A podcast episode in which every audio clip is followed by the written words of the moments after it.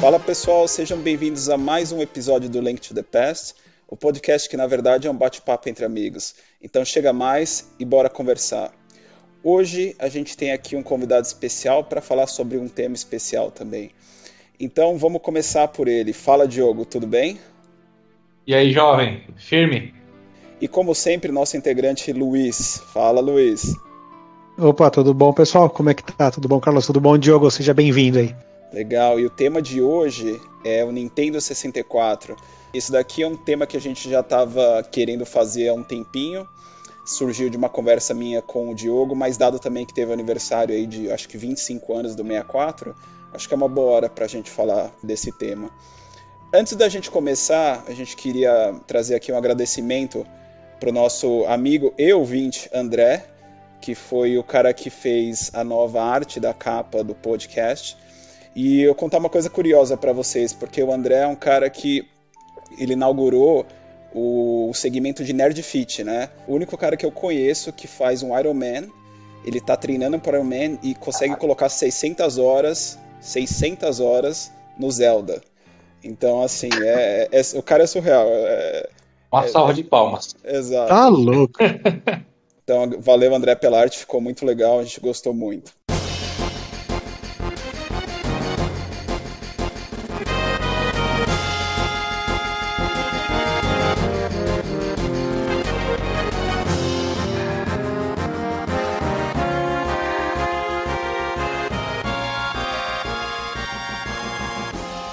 Luiz, conta aí um pouco o que, que você tá jogando.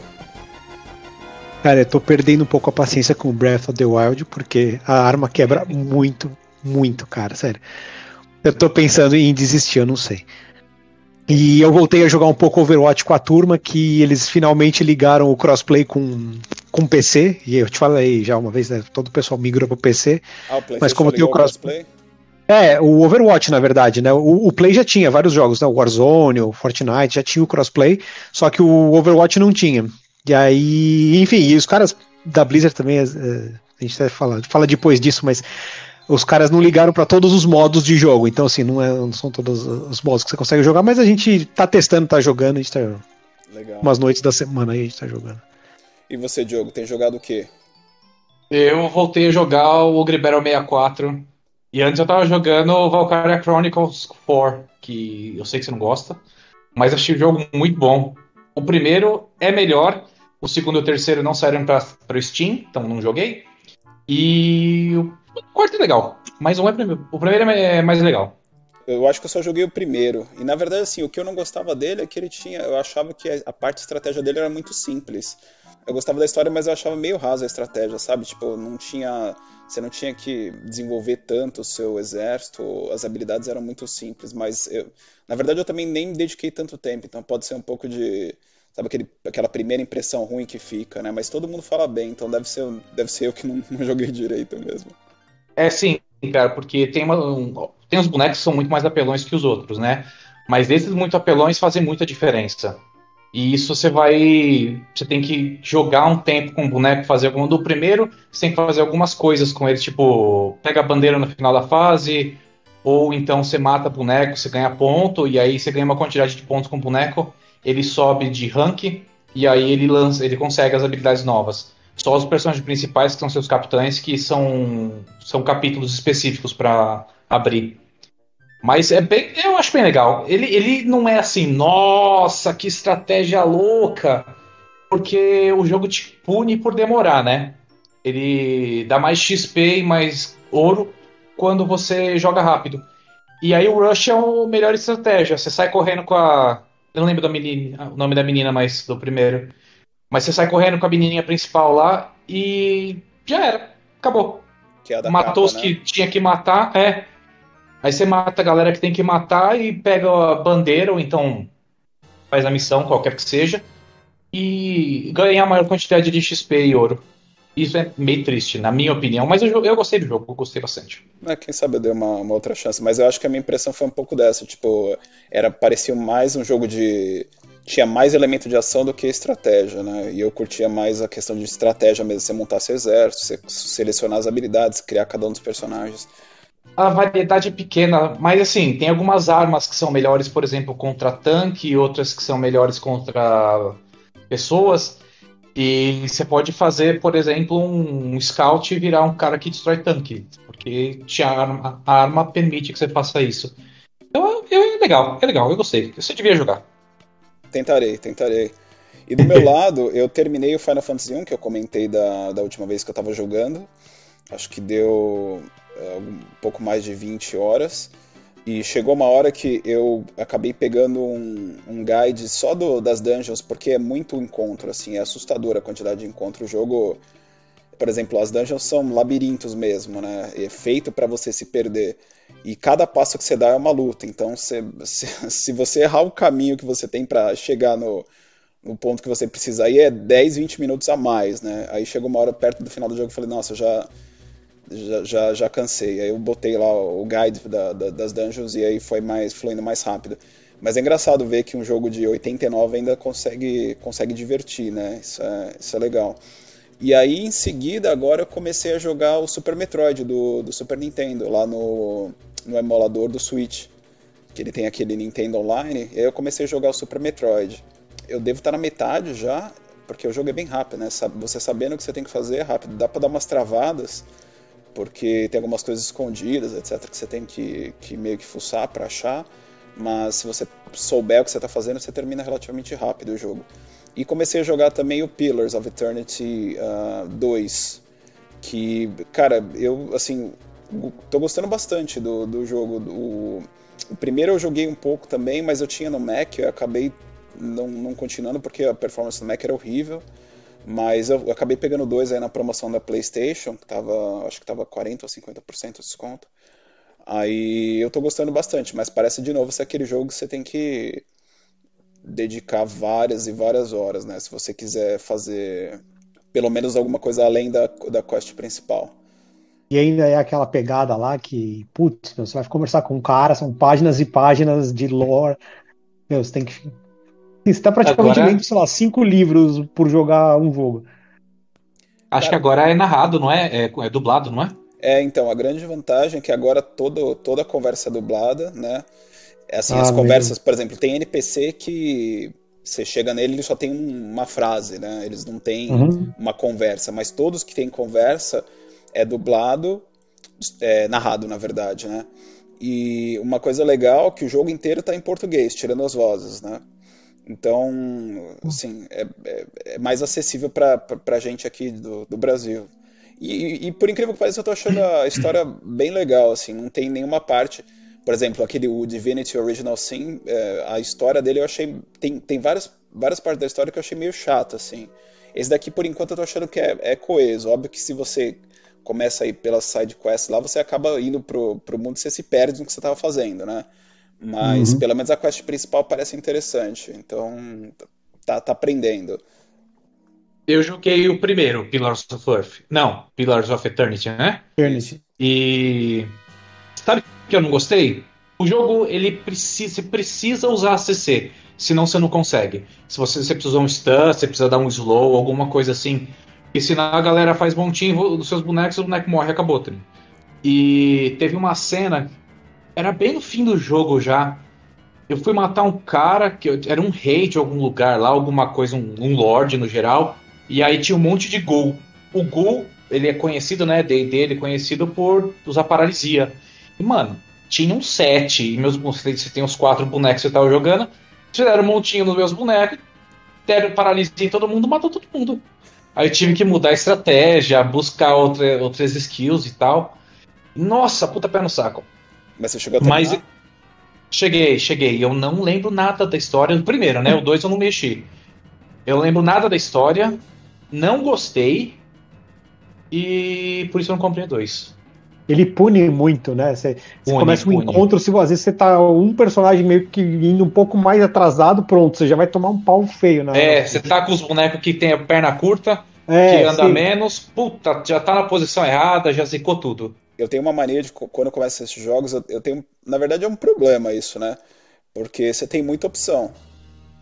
Sim. E, e aí eu sempre fico olhando vários sites, etc, para tentar entender quais são os builds mais mais eficientes, né? Porque dependendo do build que você faz, primeiro que você, você não consegue mudar durante o jogo, então você vai morrer com. É, você perde, é. é e, e, segundo, que tipo, deixa o jogo muito mais difícil, né? Então eu passo mais. E às vezes tempo... você fica com habilidade com overlap com um personagem que junta com a tua party, né? Aí você fala, puta, Exatamente. já tem um monte de ponto aqui não... e o cara é melhor que eu, então. É, e às vezes é tipo uma habilidade que nem é tão útil assim, né? Então você acaba ficando um grupo muito fraco, então eu perco muito tempo nisso daí. Aí eu comecei ele com um tipo de mago, que você sabe que eu gosto de jogar mais com mago. Aí eu comecei com um tipo é de mago. A vida é fácil demais, né? Então eu vou jogar, eu começar com mago que é, mora com hit. Então. aí, aí, eu descobri que esse tipo de mago, tipo, não, não tava legal. Aí eu tinha jogado já umas três horas. Aí eu peguei, parei e falei, ah, deixa eu voltar e fazer o mago que eu quero. Aí eu, agora eu tô jogando. Mas é engraçado você falar isso do negócio de mago, porque o, eu comecei a jogar há muito tempo atrás, eu joguei o Dark Souls 3 e eu comecei o build com mago. Cara, o negócio é, é assim, é surreal de difícil com mago. Todo mundo falando, ah, é o Dark Souls mais fácil que tem. Você pega o, o guerreiro lá, você vai puxando todo mundo e você consegue jogar. Cara, o mago chega uma hora que você fala, meu, até a árvore me olhando ali me mata. Não, não eu não consigo fazer absolutamente nada. feio, você cai. Exatamente. O cara joga uma magia lá na, na, na, no vizinho do lado, eu tô morrendo aqui só de, de relance, né? só no splash, é. é. E só água tá fria, morri. Exato. É. Você ia falar do Divinity, Diogo? O Divinity eu joguei insanamente, eu joguei insistentemente. Tanto o Pillars of Eternity quanto o Divinity eu comprei no Kickstarter. E o primeiro Divinity eu joguei eu acho que eu tenho umas 300 horas, 400 horas dos... Porque tem o jogo base e depois tem a, a, versão melhorada, né? Eu joguei os dois. Uhum. Eu joguei acho que umas duas vezes os dois. E o jogo é muito bacana porque você consegue fazer um monte de coisa. Você não tem assim, você está jogando de guerreiro. Não. Você tem, você pode colocar um ponto em qualquer coisa ali, você pode fazer um, um miscelâneo muito louco. Que aí você está jogando de guerreiro, mas você colocou uma habilidade de, de sei lá, hidro, hidrofobista, você está usando uma cura, você está usando magia de água, e a parada vai. Você, você tem uma liberdade muito grande de fazer qualquer coisa. O que eu não gosto muito no jogo é que ele te pune se você não fazer suas próprias armas. Se você não fizer suas próprias armas, porque as suas armas bem feitas, quando você tem skill alta, que é o máximo é 5, né? Se você faz o Blacksmith no, no ponto, quinto ponto, e o. Qual que é outro? O Craftsman, no, no, com 5 pontos, suas armas são melhores do que as armas que você encontra por aí, no mesmo nível, né? Então ele é uma punição. Eu vejo como sendo uma punição por não pegar isso. E aí toda, toda arma que você pega que não é que você fez, você passa, passa a ser irrelevante. Então é, é meio triste isso. Porque eu joguei. É um jogo que eu gosto demais, como é que chama? Dragon Age. Dragon Age Orange. Esse eu é gosto bom. da. Eu, eu, gosto do não é, aleatório. Você vai lá, você vai matar aquele boneco e aquele boneco vai dropar aquele item e aquilo é animal. Você pode fazer, eu quero aquele item. Então eu vou lá, vou fazer um caminho diferente aqui, vou buscar aquele item, depois eu volto para fazer o que eu quero. E é uma parada que eu achava muito boa, muito, muito boa. Na verdade, diferente menos, do Divinity. É, o que eu menos gostei do Divinity foi. E, e, e, eu acho que essa questão da liberdade, eu acho que ela é para tudo. Pra história, para as lutas. Tipo, a luta também tem aquele. Eles colocam também a parte de você poder mexer com os ambientes, né? Tipo, então, por exemplo, ah, tem combustível no chão, você pega, taca fogo, taca fogo em tudo, só que fica um negócio meio caótico, assim, sabe? Você fala, meu, eu não tô, não tô conseguindo nem andar aqui, já tá tudo pegando fogo, eu nem entrei na luta ainda, tá. Ah, é, bem, é bem legal. Você pode usar a eletricidade para dar stun na galera quando estão pisando na água. Tem, tem, eu usei muito, muito, muito isso.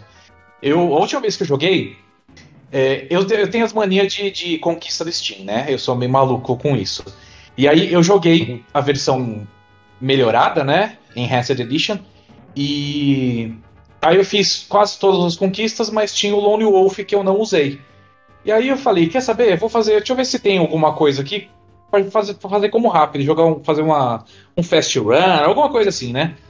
E tinha. Aí eu fechei o jogo em 4 horas, usando. Acho que deu mais, né? Umas 6 horas, sei lá. E aí você usava a sua fonte de dano, um barril. Nossa. Você colocava um monte de barril dentro de um. De um chest, de um. Como é que chama? Chest em inglês? Em português? Baú. Você colocava um baú que era que não tomava dano, que ele era invulnerável, um monte de coisa pesada. E aí você deu, dava dois, acho que quatro, quatro ataques no, no dragãozão no final do jogo e acabou. E era muito louco, muito, muito absurdo, sabe? Não chega a ser glitch no jogo, mas é uma liberdade que o jogo talvez não deveria te dar. Eu joguei só até um pedaço que, assim, realmente. O combate era, sei lá, era uma montanha, sei lá, um negócio assim. Enfim, que todo combate eu tomava pau. Eu olhava, ia, vou por aqui, encontrei não sei o que, tomava pau. E por aqui, tomei pau. Eu tomei pau em todo, todos os lugares que eu fui. Falei, puta, acho que eu fiz alguma cagada. Acho que não era pra eu estar aqui nessa hora. Putz, aí eu meio que comecei a fazer um backtrack e, e parei de jogar, sei lá, sei lá, joguei umas umas 20 horas, 25 horas. É, ele não te fala, não, vem pra cá, vem pra cá que, que, que é GG. Ele só deixa você ir, aí você morre aqui, morre ali. Lembra um pouco o Icewind Dale, né? Que é o nível de dificuldade Nossa. que você, você sai logo na primeira, primeira ponte, você já morre 12 vezes, aí você fala, meu, o que, que tá acontecendo? Até você pegar o jeito do jogo. É, mas, mas, lá é mais um jeito mesmo, porque você não tinha escolha, né? Tem lugar que é. você tinha que passar e acabou, né? Você não, o Icewind, matando... eu não lembro se eu joguei. Mas o Baldur's Gate eu joguei. O Icewind você não tinha como escolher o nível de dificuldade, né? Era o padrão e vai lá, né? É a vida, mano. Você joga na dificuldade que tem, é isso aí. É, é eu acho que não tinha, não. É porque é no mesmo engine do Baldur's Gate 1, né? Exato, é. exato. Esse jogo era muito bom. Ele tinha uma. Uma. Eu acho que era uma manopla que dava destreza 18. Então eu pegava os atributos do meu boneco, eu colocava a destreza mais baixa possível. E aí eu sabia que ia ter a destreza, destreza 18 lá na frente, né? E aí era num lugar nos Gnoll lá, eu não lembro direito no, onde era no mapa. Gnoll mas... Stronghold, ficava bem no canto à esquerda, ali embaixo. Olha aí, isso aqui é memória, você é louco. Puta, que eu ah. joguei esse daí. E aí eu ia atrás dessa porra, é o, que eu, é o negócio que eu falei do, do, do, item que tá no lugar certo, né? Você vai lá, desvia o seu caminho para ir naquele lugar, e aí depois volta para fazer o que você quer. Eu gosto disso. É, o Baldur's Gate fez muito bem isso, né? O Baldur's Gate fez muitas coisas muito boas. Só o último boss que, nossa senhora, era muito difícil. Tinha uns bugs dos cachorros lá, você invocava os cachorros. Você e... diz o que? Do Baldur's Gate 1? É. Ah, porque. Então, eu, no meu computador ele dava muito pau porque tinha muita trap no chão. Aí você dava summon lá tal, aí o computador não, não começava a fritar lá, enfim, aí às vezes sumia uns, sumia uns elementos lá tal. Né? É, foi muito tempo. Mas era boa a luta. Acho que eu joguei em, sei lá, 97, 98, faz muito tempo. É, 98. É. E vocês viram que o 3 foi adiado para ano que vem, né? Eu achava que ia sair esse ano, mas não vai sair. É na end do, do Divinity, né? Divinity 2. É, inclusive, o, não sei se vocês viram, ele estava em alpha, né? Não sei se era open ou se era closed alpha. E aí, pelos vídeos que eu vi, tava aparecendo muito Divinity. E essa é uma coisa que eu não gostei, né? Porque, independente se você gosta ou não de Divinity, o Baldur's é o Baldur's, né? Ele deveria ter aquela visão um pouco mais sombria, de personalidade dele. Parece que eles entenderam esse feedback e eles estão tentando mudar isso. Mas eu espero que eles não fiquem, tipo, um Divinity com a história do Baldur's, né? Porque aí vai ser um negócio meio descaracterizado, eu acho. É que eu acho tava que muito, ser, muito ligado com a, com a própria história do jogo, né? Assim, aquele ambiente sombrio e tal. Porque, porra, era o, o, o, filho do Baal lá, tal. O negócio era meio. Era, era pra é. ser meio. Meio, meio escurão, assim, tal. Eu não, eu não sei o que, que eles vão fazer de história para esse daí, tal. Eu realmente não faço ideia. Mas, sei lá, eu acho que eles não vão na mesma linha, não. Talvez eles joguem lá pro Underdark lá, aí beleza. Aí, vai, vai ser um, um Mind Flyer que vai. Que, que, eu vi o trailer, né, no começo do jogo. Ah, é verdade. Eu, puta, eu vi o trailer também, é, é verdade. Aí tem uma nave espacial lá dos deles lá e eles derrubam, né? É verdade. É. Dragões voando, coisas muito loucas. É. é. Mas é da Larian, né? Larian Studio que fez o Divinity, então eu acho que não vai dar para separar muito do, do, do da, identidade, da, identidade, visual do Divinity. É, eles não vão inventar a roda de novo, não. Né? É, eu acho que eles vão usar a mesma engine e tal. Saudade da BioWare, né? ah, cara. É difícil falar da, da EA. Coloca a mão e estraga. Puta, é igual Activision, né? Igual Activision, mano. Tô muito triste. Vamos, vamos mudar de assunto, coisa rápida aqui. Eu, tava, eu sou um jogador de Diablo, desde Diablo 2. Diablo 1 não joguei. Não? E caramba. aí. Não eu joguei, cara. Não, não, não, eu não tinha videogame, eu não tinha computador na época. E, uhum. Quer dizer, tinha, mas não jogava, não rodava. E eu não tinha PlayStation também, que saiu no PlayStation. E, e aí eu pulei. Aí o Carlos comprou o Diablo 2, nossa, eu fiquei maluco com aquilo. Ele era muito bom. eu comprei depois de velho. Eu tava na faculdade, eu vi num. Tava na Saraiva. Eu vi, pá, peguei. É meu. Vou jogar. Aí eu voltei a jogar depois de, de, de velho. E, e aí eu tava vendo. Remasterizado, remasterizado não, né? Refeito. Né? Nossa, né? mano. E a vontade de comprar isso aí? Esse sair esse ano e parece que todo mundo que jogou fala que tá muito bom. Os caras. E você vai poder importar o. Não sei se o save ou o personagem, se você tiver do computador. Nossa, nem tenho mais esse. É, então, mas... isso daí vai ser meio difícil é. achar. o dos Baldur's Gates eu tenho, eu consegui importar no Steam. Ah, você tá falando, tá falando sério, mano. Juro. Nossa senhora. Nossa, mas como é que você guardou a parada por 20 anos, velho? Para com isso. Tá, tem uma. É, na casa da minha mãe, coitada da minha mãe, né? Eu guardo todas as tranqueiras lá. Tem uma pilha de CD gravado, assim, tipo, sei lá, da época da faculdade, de puta, até de antes. E, pô, eu tava fuçando lá, jogando fora um monte de coisa, e eu achei lá, ó, save games do Baldur's Gate e os pontos .chr, que são os personagens, tava tudo uhum. salvo lá. Eu joguei na pasta aqui do Steam funcionou, pô, mandei importar, puxou. Será que vai dar pra importar pra terceira? Ah, eu acho que não, hein?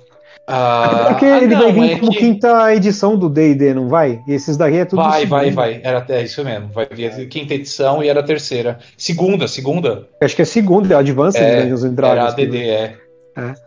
Então, é assim, tal, talvez alguém invente um tradutor tal que você consiga puxar de um e jogar no outro. Mas eu acho que nativo, acho que não vem, não. Difícil. Eu acho que difícil também. Acho que não vai rolar, não. É, não, o personagem ah. tava tudo com 25, de tudo, tudo que é habilidade, força. Tava carisma, tudo, no, tudo no máximo. Porque você ia encontrando aquele. Tinha um elixir por, por jogada, né? Que ah, um subia força, um subia carisma. Aí, como eu joguei, sei lá, 78 vezes. com você cada importava personagem. jogador. Você, você importava o boneco que você terminou no começo de novo? Sim. Genial! É. Aí você começava, aí você podia fazer ah, o que você quisesse na ordem que você quisesse. Puta, mano. O que eu joguei Baldur's Gate, sempre, se eu falar que eu joguei 100 vezes ele de ponta a ponta, tanto o 1, o 2 e, o, e a expansão do 2, né, que seria o, a, o final da história, uhum. 100 vezes assim, é, é eu vou estar tá chutando para baixo. Caramba. Caraca, eu preciso fazer isso. É, é da hora, pô. Objetivo, objetivo de vida, né? Terminar 100 vezes. Não, eu, eu vou. Nos próximos três anos eu estou offline jogando Baldur's Gate. Boa.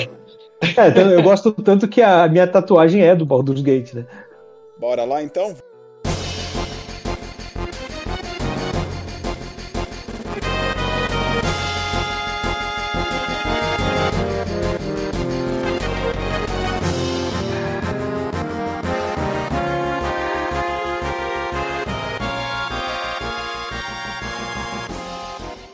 Bom, pessoal, então vamos começar o tópico principal do dia hoje, que é o Nintendo 64.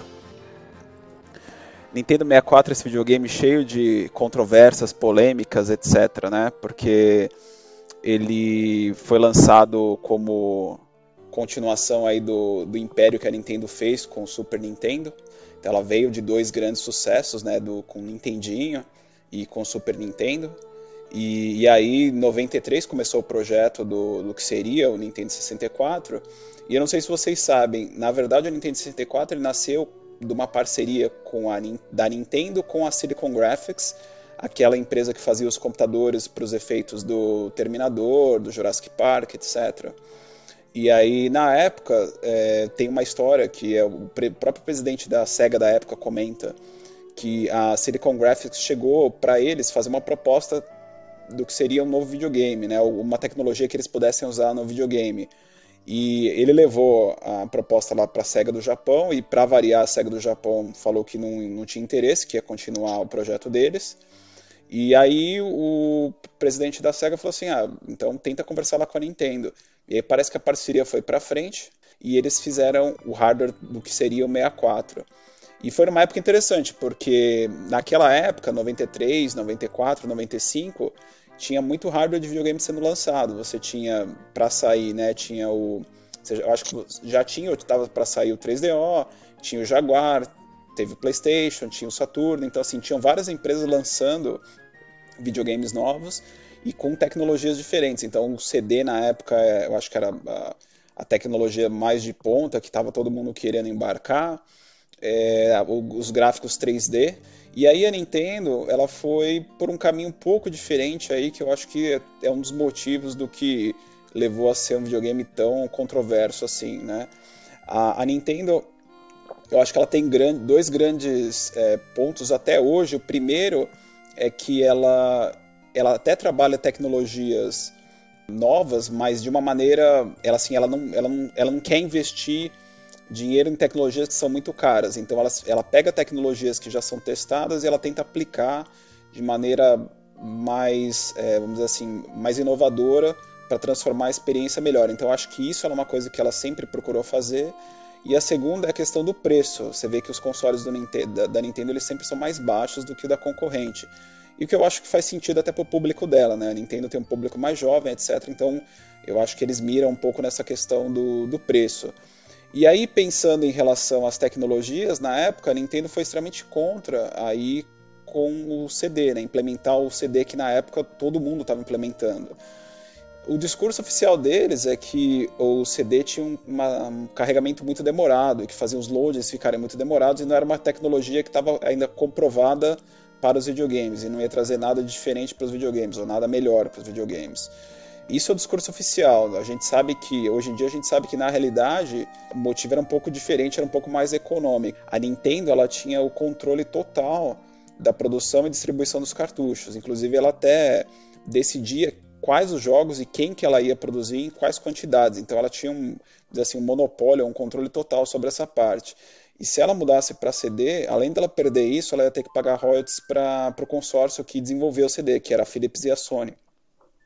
Então tinha esse, esse critério um pouco mais econômico que no final do dia, aí todo mundo, acho que todo mundo conhece né, a história do 64, é, grandes parcerias foram desfeitas entre a Nintendo e, as, e diversas empresas, porque primeiro porque a Nintendo tinha um, um, jeito de trabalhar muito estrito, ou seja, cobrava muito caro dos parceiros, ela colocava várias regras que não podia ser lançado jogos para outros videogames, etc.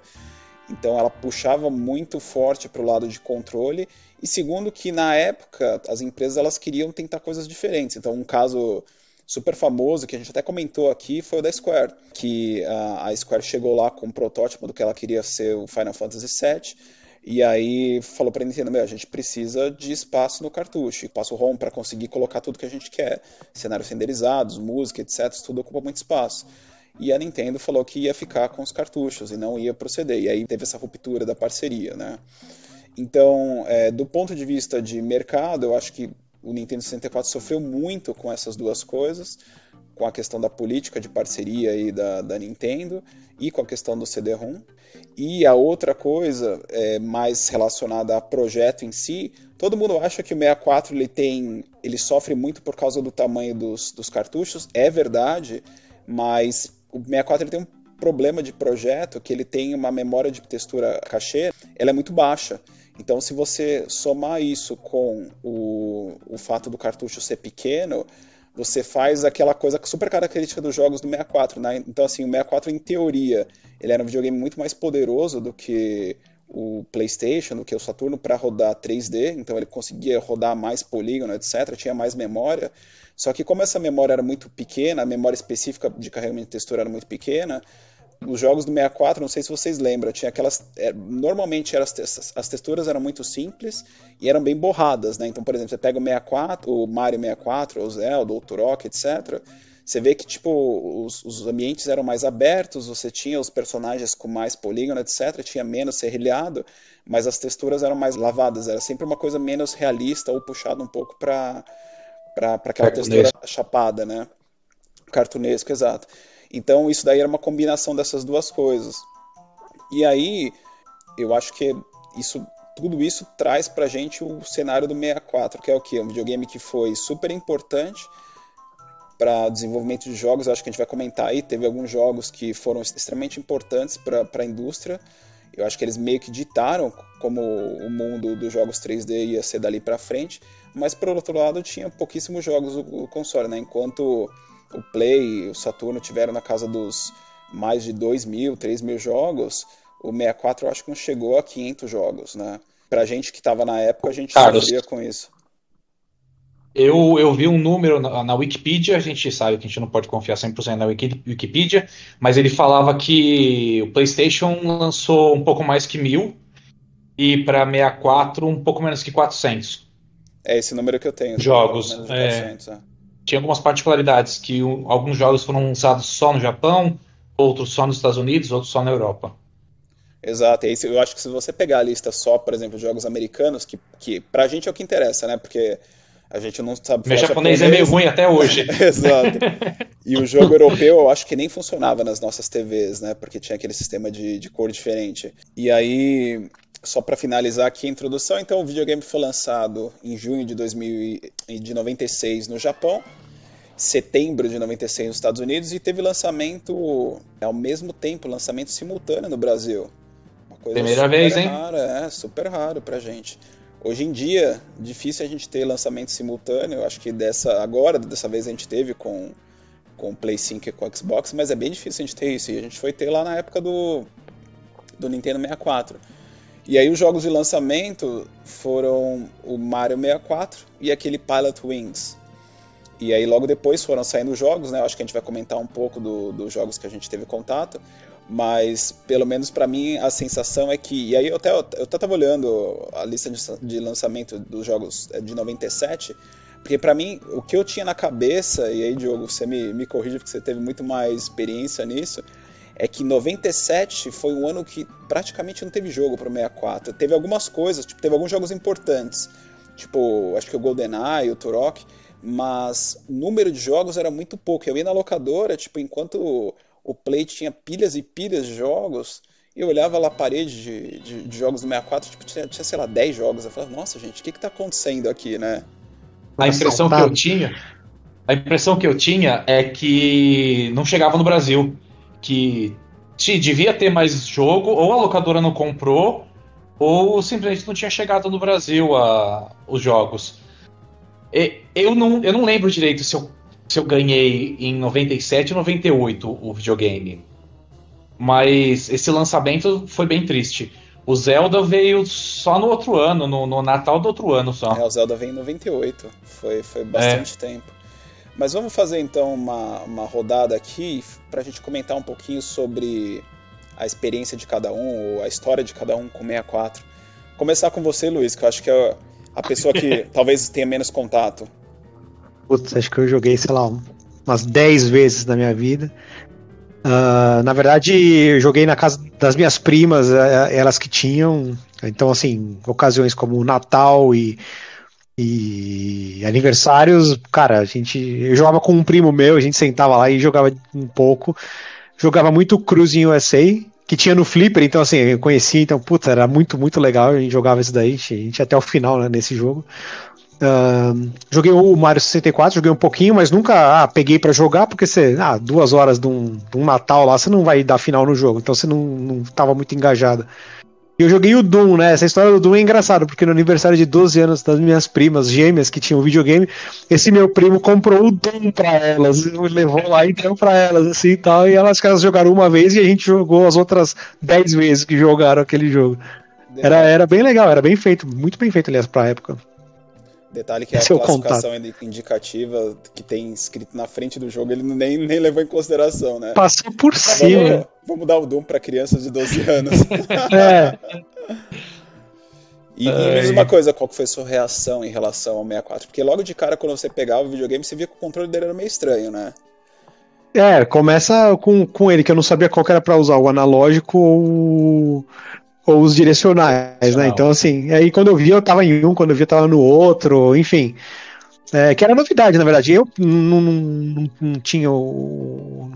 Aliás, não tinha nada que tinha, na verdade, né, esse sistema na época. Ele era, é, foi o primeiro. Inventou, inventou, o analógico. É, então, putz, me enrolava todo, mas, é, mas, mas, era divertido pela experiência que você olhava o controle e falava, pô, é bem diferente. Era, era, era, era legal. Eu, eu achava bem bem, bem responsivo, principalmente para jogar esses jogos, o próprio Doom mesmo, que a gente pegava para jogar lá. Cara, é bem, bem melhor do que jogar na, no direcional. Eu não sei se o 64 que inventou o direcional analógico ou se foi o. O Saturno ele teve um jogo, não sei se vocês lembram, Nights. Nights into Dreams. Sim. é, que é do criador do Sonic. E ele teve um controle analógico também. Eu não sei qual que veio primeiro, pode, pode ser o do 64. Mas eu lembro que foi bem é, na mesma época, assim.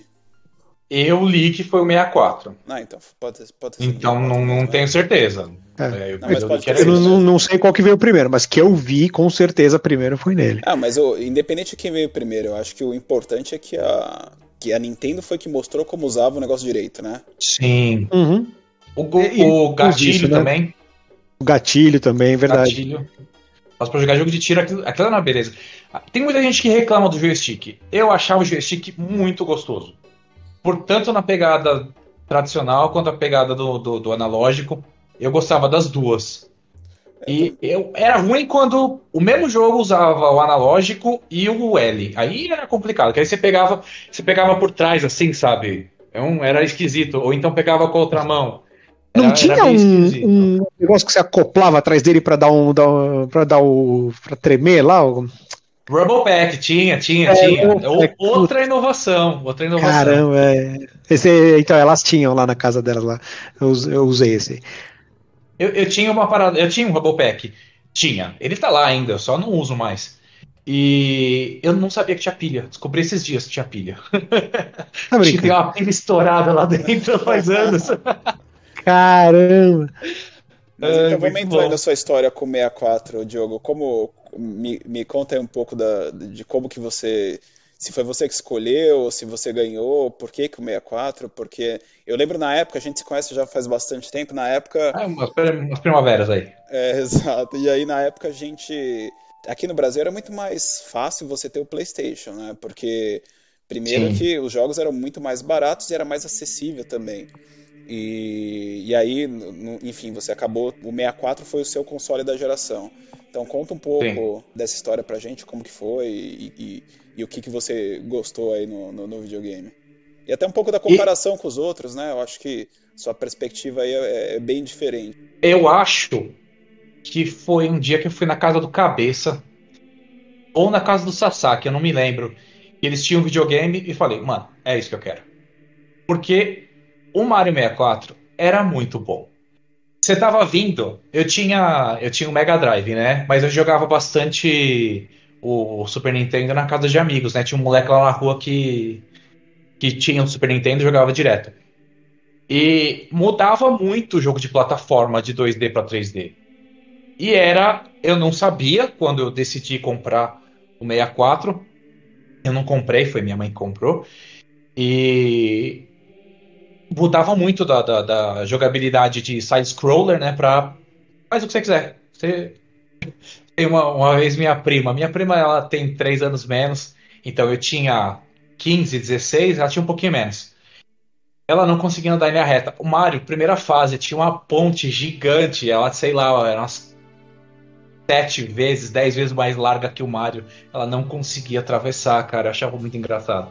Coordenação motora morreu. Cara, mas isso é muito comum. Isso é muito comum. Depois você, você, coloca no YouTube uns vídeos das pessoas tipo, que, que nunca tiveram contato com videogame, ou, ou, ou mais ainda com 3D. E você vê elas pegando o controle a primeira vez, e acontece isso, cara. É muito comum. É muito engraçado. muito engraçado. Pra gente. É que nem quando aí... lançaram o mouse no computador, né? Ninguém conseguia pôr o cursor em cima do ícone do Windows. Ficava uma hora lá pra conseguir pôr o cursor. É, Pô, eu tá tava nessa também, mano. É, eu, eu, eu, eu, tive computador sem mouse e depois com mouse.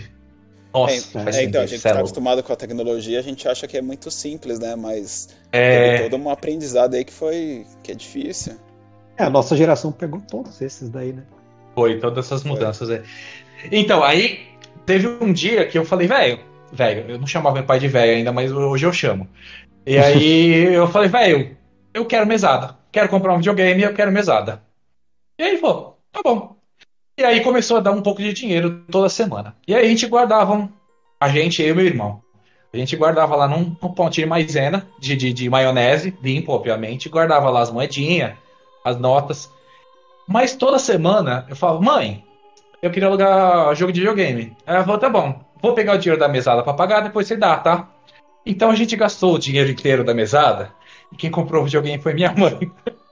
Foi tipo um golpe, mas tá tudo bem, ela, ela sobrevive. Tática básica de criança, né? é. é, muito bom.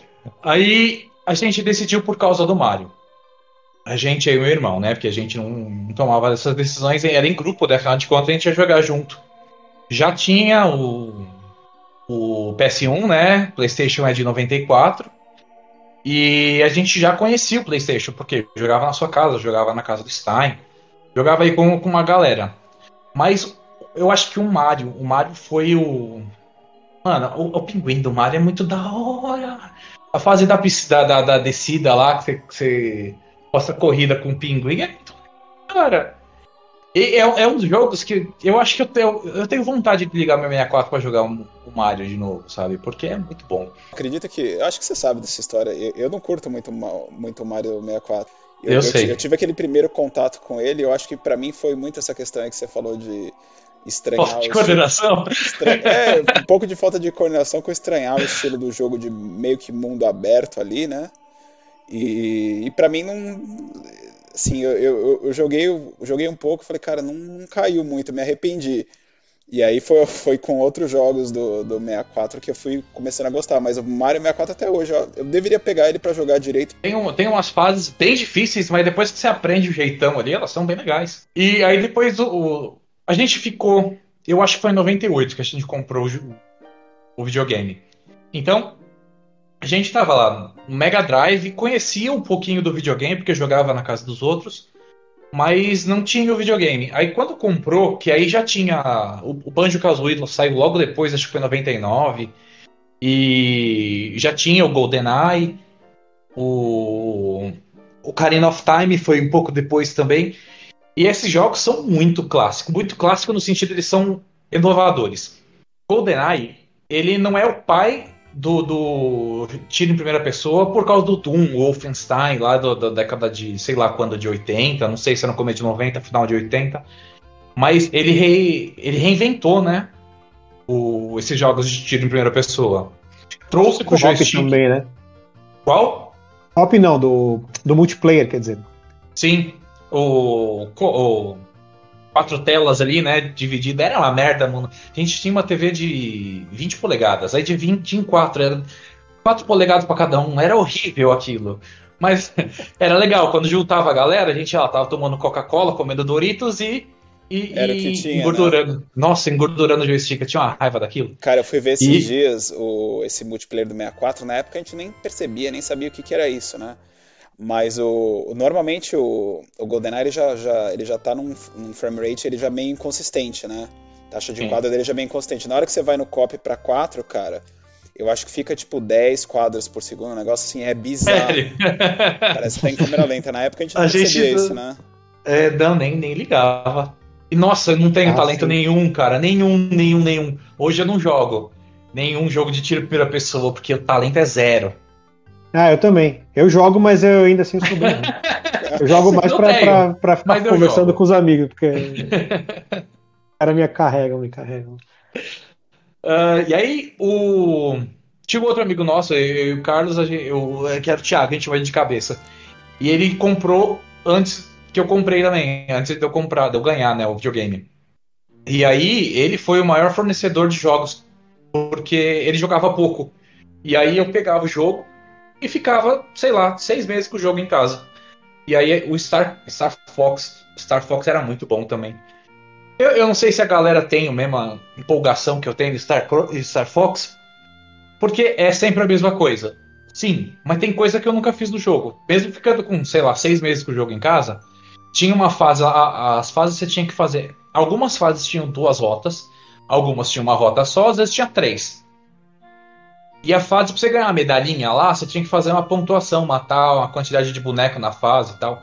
E eu, mesmo, pelo mesmo motivo que eu sou maluco pelas conquistas Steams, eu vinha lá a, a medalhinha, eu falei, eu quero a medalhinha, vou pegar a medalhinha. E teve duas, acho que duas, uma ou duas fases que eu nunca consegui, desgraça de fase maldita, que eu nunca consegui.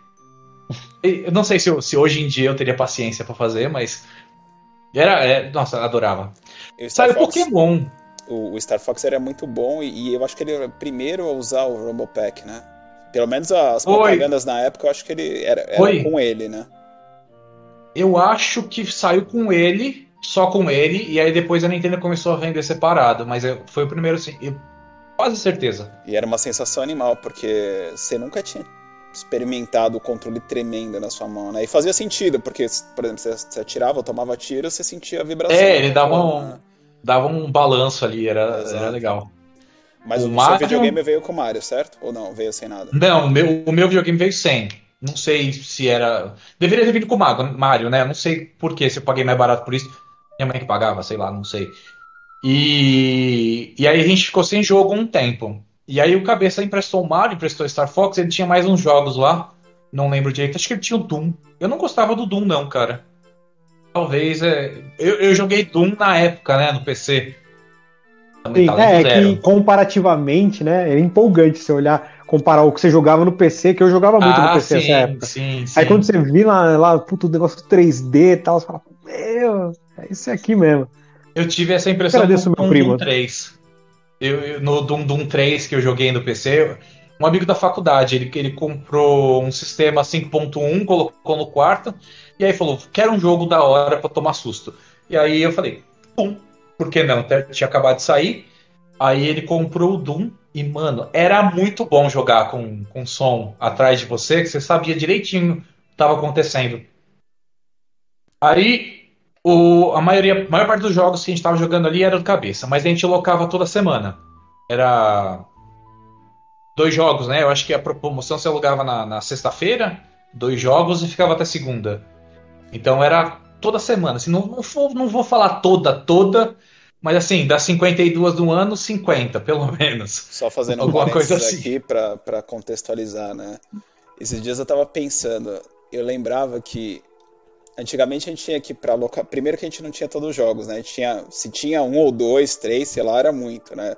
É. A gente dependia das locadoras.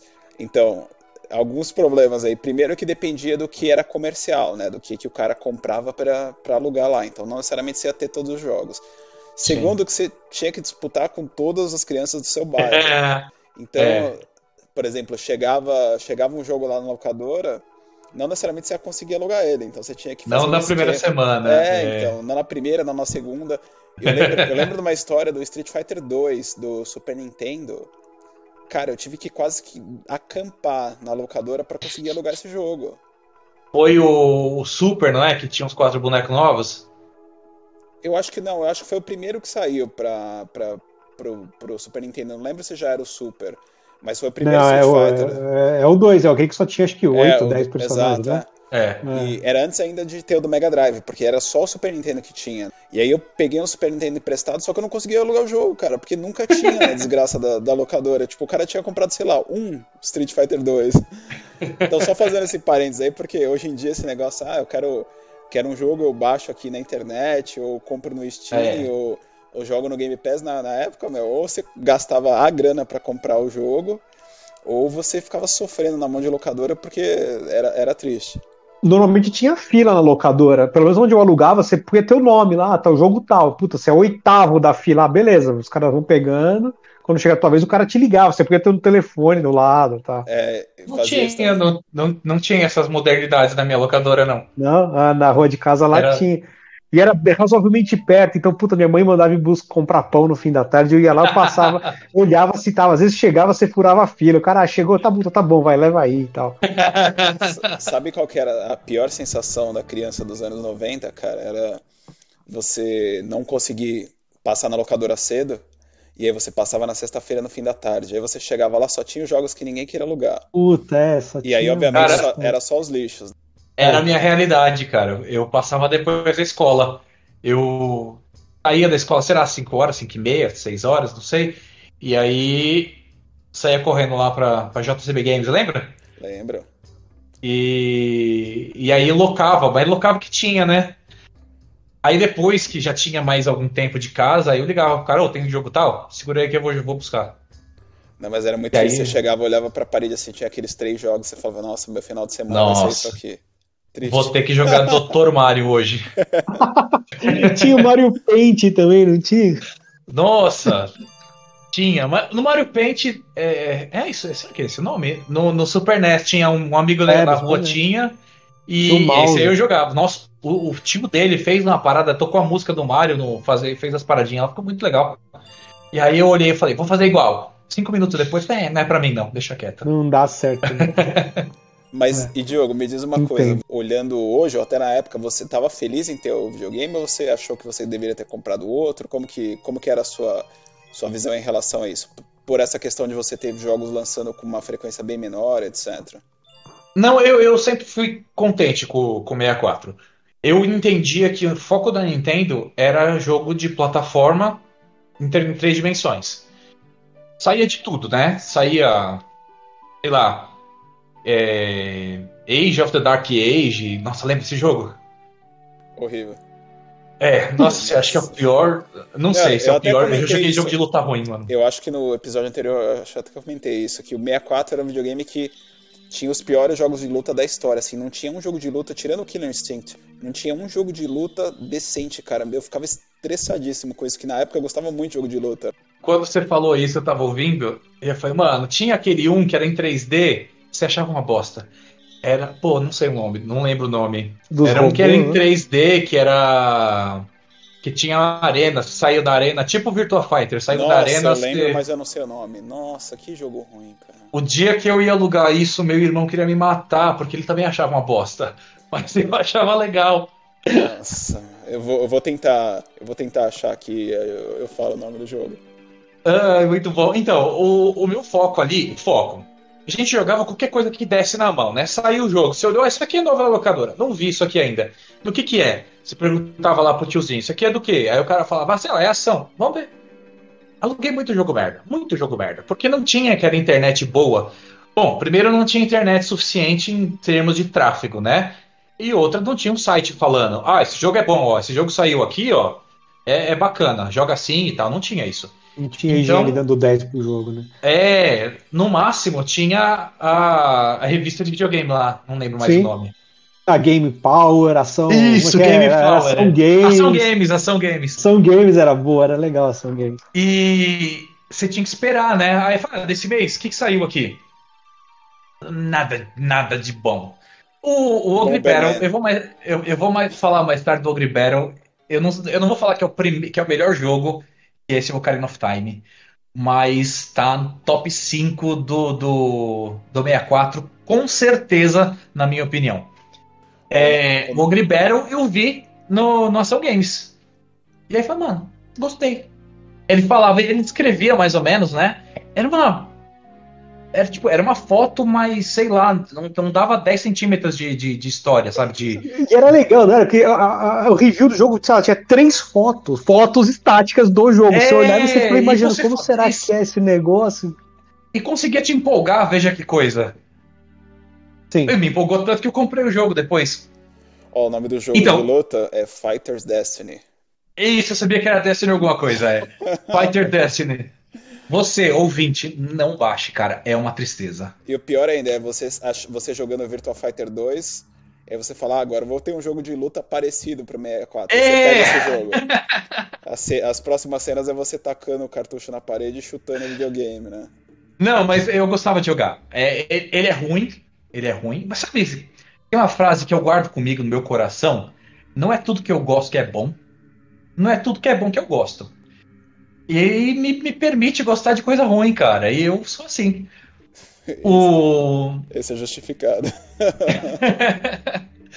Quando saía, por exemplo, um jogo Banjo-Kazooie. Banjo-Kazooie era um jogo muito bom. Você jogou Banjo-Kazooie? Sim, nós terminamos juntos, inclusive. Nossa, Grum... é verdade. Jogando contra ah. Grumhilda lá no fim. Nossa senhora, boss é muito difícil e... Era, principalmente para quem não falava inglês, a gente não falava absolutamente nada. Nossa, inglês, é né? verdade, tinha um puzzle no final, tinha um né? Puzzle de, e, tipo, era em inglês o negócio, você tinha que ficar respondendo pergunta dela. Não tinha. É, e as crianças choravam, né?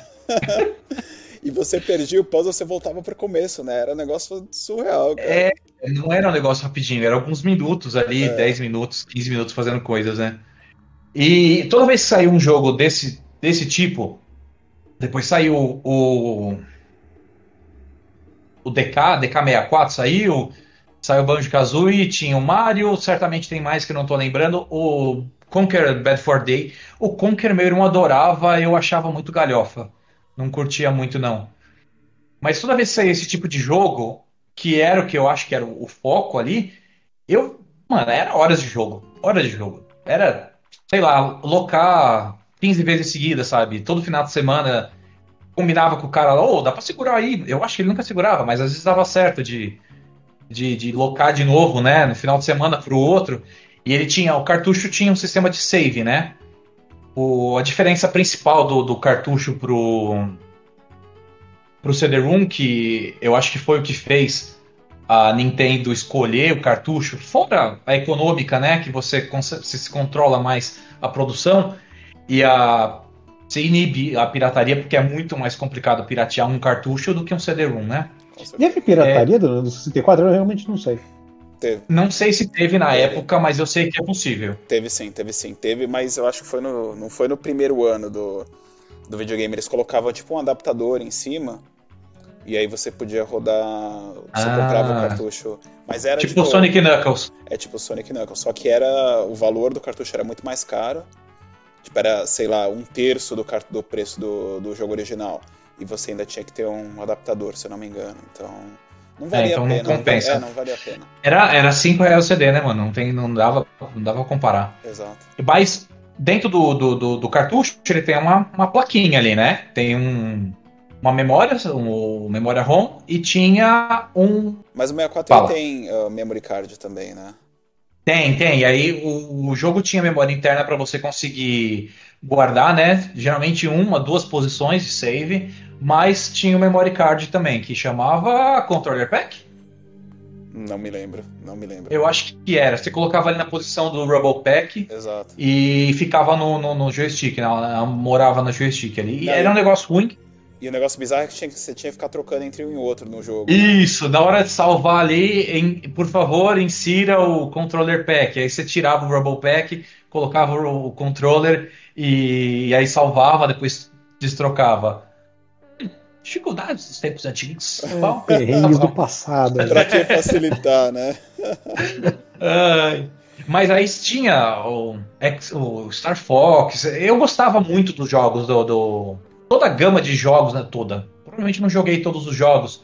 Obviamente tinha jogo ruim também. Dr. Mario era uma bosta. É, Yu Yu Troublemaker, eu acho que é o pior jogo de toda a história. Não, ET.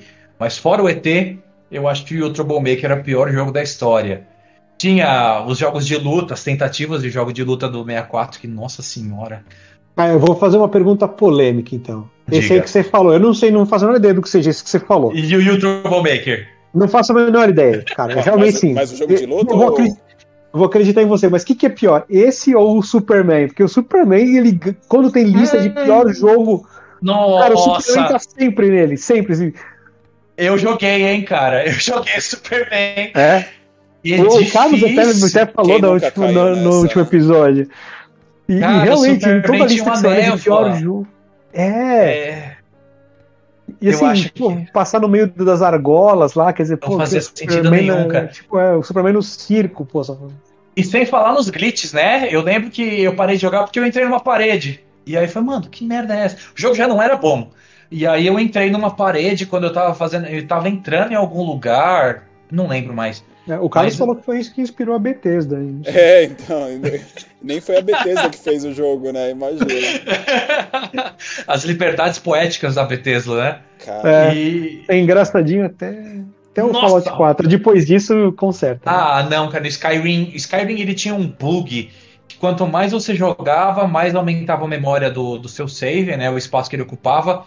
E eu joguei até dar um bug nas sombras. Que aí falei, não, aqui não dá. O sol tava da direita pra esquerda e a sombra tava da esquerda pra direita. E aí eu... Ah, mas você se apega a cada detalhe. Também, ah, não é detalhe, mano. É tudo errado. Tá o jogo é conhecido pra imersão. E aí você olha a sombra tá no lugar errado, como assim? Mas tudo Pô. começou no Superman aí, gente. Pô. Então, aí, ó. Vocês. Ah, não, eu acho que o Superman ganha, cara. É. Eu acho que ganha, é. E se você tivesse que fazer, sei lá, uma lista aí dos, dos jogos que você mais gosta do 64, quais seria? Ocarina of Time, primeiro lugar, sem sombra de dúvida.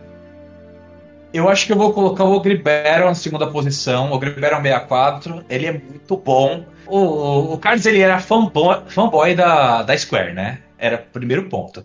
Então, saiu mais ou menos na mesma época o Ogre Battle e o, Final o Tactics, o Final Fantasy Tactics. eles têm algumas similaridades, mas os jogos são muito diferentes. O que eles têm de igual é que você olha um, um mapa, assim, o um mapa do mundo, tem as bolinhas, que é, são, representam as fases, né? E tem a liberdade de você trocar. Todas, o, no Ogre Battle, toda unidade que não é especial, que tem 4, 5, talvez um pouquinho mais, vão, no máximo 10 unidades que você não pode trocar classe. O resto, tudo você pode decidir o futuro deles. E eu acho que as, as semelhanças morrem aí. Porque o Tactics você controla cada bonequinho, você coloca no quadradinho, tal, bate, e aí você ataca do lado, ataca da frente ou de costas para ter mais chance ou qualquer coisa assim. O, o Ogre Battle, você controla, você quando você está no seu rub, né? Você está ali no, no, no, mapa de controle dos seus bonecos, onde você vai trocar item, você vai fazer as, as unidades. No mapinha, quando você entra na fase, você olha lá um bonequinho cabeçudo, que é lá, tá o Magnus. Magnus é o nome do personagem principal. E aí, esse bonequinho do Magnus não representa só o Magnus, ele representa um, um tabuleiro de 3x3 que tem até 5 bonecos. Então, você. Aquele bonequinho ali, ele está representando um time. E aí, de acordo com a posição no tabuleiro, por exemplo, o soldado. Soldado é a classe masculina mais cocô. E na, na frente ele dá um ataque. Não, desculpa, ele dá dois ataques na frente, no meio, que é um tabuleiro 3x3, né? Na primeira linha ele dá dois ataques, na segunda, na segunda linha ele dá um ataque, na terceira linha ele dá um ataque. O dano dá um pouquinho de diferença, quase nada de diferença entre as linhas. E aí você pega, por exemplo, o Marqueira, que é a Amazona, que é a primeira unidade feminina. Na frente ela dá um ataque, no meio ela dá um ataque e atrás ela dá dois ataques. Então, a posição que você coloca o indivíduo ali no tabuleiro é importante. E aí, quando você tá andando lá, o bonequinho cabeçudo tá andando, você não manda ele ir pra, sei lá, você não pega ele para andar três quadrados e bater no cara você clica nele, aí você vai abrir um, um, menu, aí você coloca lá mover, e aí você coloca ele, num, por exemplo, numa cidade. E aí ele vai indo para cidade. Se chegar um boneco e pegar ele de lado, o seu o seu exército, né, aquela unidade, aqueles cinco bonecos que estão representados pelo Magnus, vão estar tá de lado. Então eles não, o boneco que está na frente não está necessariamente na, na, frente, ele pode estar tá atrás, ele pode estar tá na direita, ele pode estar na esquerda. E isso muda a estratégia, né? Vai mudar como que funciona no, no ataque. E aí você entrou, digamos, a posição primária lá, você entrou de frente contra um boneco. Aí tem seus bonecos. São dois turnos. Na, é, é, na verdade, é uma coisa só, né? O boneco vai dar dois ataques, ou um ataque, ou três ataques, de acordo com a posição que ele tá. E é aquilo. Matou, matou, acabou, você ganhou uma recompensa. Se não, você. O, o boneco que foi que perdeu, que tomou mais dano, ele é afastado. E aí ele pode, por exemplo, se você matar o líder daquele, daquele time, que é o bonequinho que está sendo representado, né, no caso que eu estou falando do Magnus, ele volta para uma cidade. Ele, ou se for inimigo, ele fica correndo aleatório. Quando você chega perto de uma unidade sua, ele vai correndo, porque ele está com medo, porque está sem líder. Se for uma unidade sua que morreu o líder, você pode simplesmente ressuscitar ele, tá tudo bem.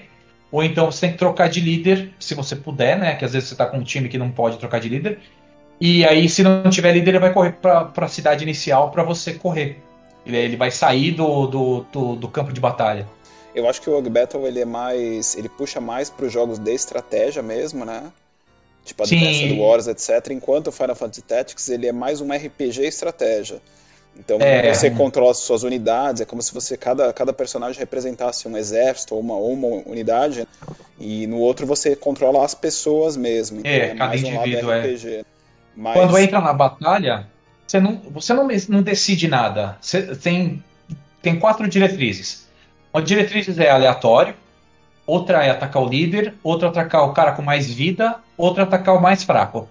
O mais fraco é se você vai soltar uma magia, por exemplo, Depende dos itens que ele tem. Se você está usando uma magia de fogo e o cara tem um item que dá resistência a fogo, esse cara provavelmente não vai ser o alvo, vai ser um outro boneco. E aí, provavelmente, o, melee que vai tomar um ataque de magia, porque ele deve ter uma resistência menor de magia, às vezes não necessariamente, mas provavelmente isso. E aí você não controla, sabe? Você não pega esse boneco e ataca aquele outro boneco. Você dá uma diretriz, você faz ali. E é isso que eu acho legal. Porque você faz seus quadradinhos lá, você pega seus times de 9 por 9 coloca seus cinco bonecos, ou então se você pegar um boneco grande, por exemplo, você pega um dragão, ele ocupa quatro espaços.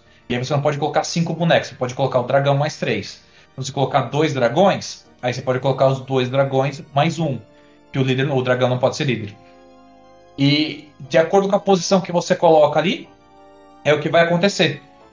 E é muito. Eu acho que não funciona hoje, porque a galera hoje em dia gosta muito de apertar botão, sabe? Correria, acelerar, e não consegue não, consegue, não é que não consiga, mas não tem preferência em você montar uma estratégia.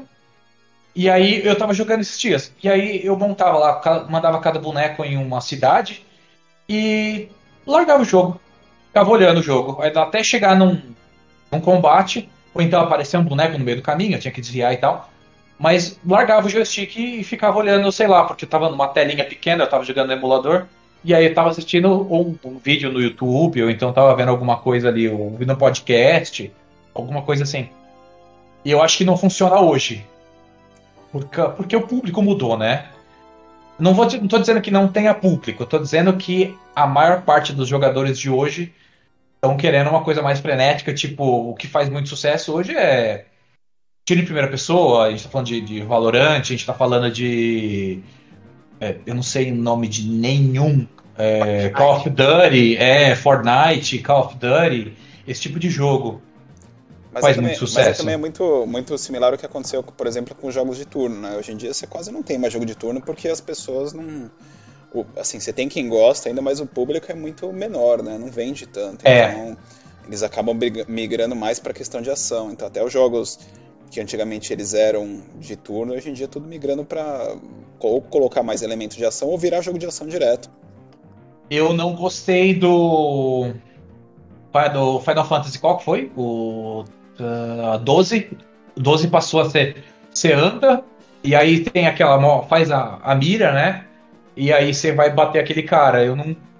O encontro aleatório é uma coisa meio triste, porque às vezes você, que você tava falando mais cedo, você quer simplesmente ir até ali. E aí você não quer usar um item para não aparecer encontro. Você vai. Vamos susto, vamos ver. E é, é, é, não é o ideal, eu acho. Mas assim, é uma marca, é um modelo, uma maneira que foi feita por anos. Eu gosto. Eu joguei Octopath Traveler faz pouco tempo. 100 horas de jogo ou qualquer coisa parecida com isso. O jogo é muito bom. E não sei, eu acho que hoje não, não faz mais sucesso, sabe? Ainda tem o público, os, os velhos igual a gente. É isso que eu ia falar. Vai tá continuar jogando. Velho. É, é, a gente vai, vai continuar jogando. Porque, sei lá, mano. É, e faz muito pouco, cara. Faz, tem muito pouco. Se, se você olhar assim, cinco anos atrás, não tinha. Eu não sei exatamente o que, que aconteceu que voltou a ter. O, tanto o Divinity, que não é exatamente isso, mas é turno. O, mas você vê que jogo... até esses jogos, por exemplo, você pega o Pillars, ele tem uma opção de tempo real e tem a opção de pausa, né? Então sim, ele te dá a opção de, de, você. Eu jogo sempre pausando. É, jogo também, sempre pausando. Também. Mas uma pra lembrar das. Pode falar. Lembrar da época de Baldur's Gate, né? Exato. Ah, sempre. Uma curiosidade é que essa a pauta de hoje veio de uma conversa minha com o Diogo, porque ele falou: pô, vocês falaram lá dos melhores jogos da, da geração 32 e 64 bits, mas vocês não falaram do Ogre Battle. Episódio então, 1 episódio 2? Episódio, episódio 1, 1 eu acho. Então, é... então estamos, estamos vocês, falando dele. Você, vocês falaram. Vocês e o Felipe falaram, tipo, o Gribera. Ah, mas ele não era muito bom. Ah, como assim, mano? O jogo é muito bom. Assim? Então a gente teve deixa, que trazer o jogo aqui para representar o jogo e vender ele pra gente. Então faz assim: quando você, você puder, me empresta o jogo, que aí eu jogo. Me, dá me empresta o cartucho que eu jogo. Deixa eu só falar mais um negócio do 64, porque a história dele é muito boa. É, você, certamente Felipe também não. O jogo é, não, não deram tempo, né, o suficiente para você entender como é que funciona o jogo, como que, como que você cresce, como que você evolui as classes. Ele tinha uma um parâmetro que era. Você não tinha controle, você não conseguia ver ali um número que representa, que era o alinhamento. O alinhamento do boneco, algumas classes pediam de um alinhamento caótico, ou às vezes muito caótico, às vezes pouco caótico, e outras precisam de um alinhamento é, leal. E ou muito leal ou pouco leal. E aí controlar isso era o X do jogo. Porque para abrir uma classe você precisa do boneco, digamos, eu, tô chutando um número aqui. O, soldado para virar cavaleiro. Sei lá, 112 de força e 100 de vitalidade.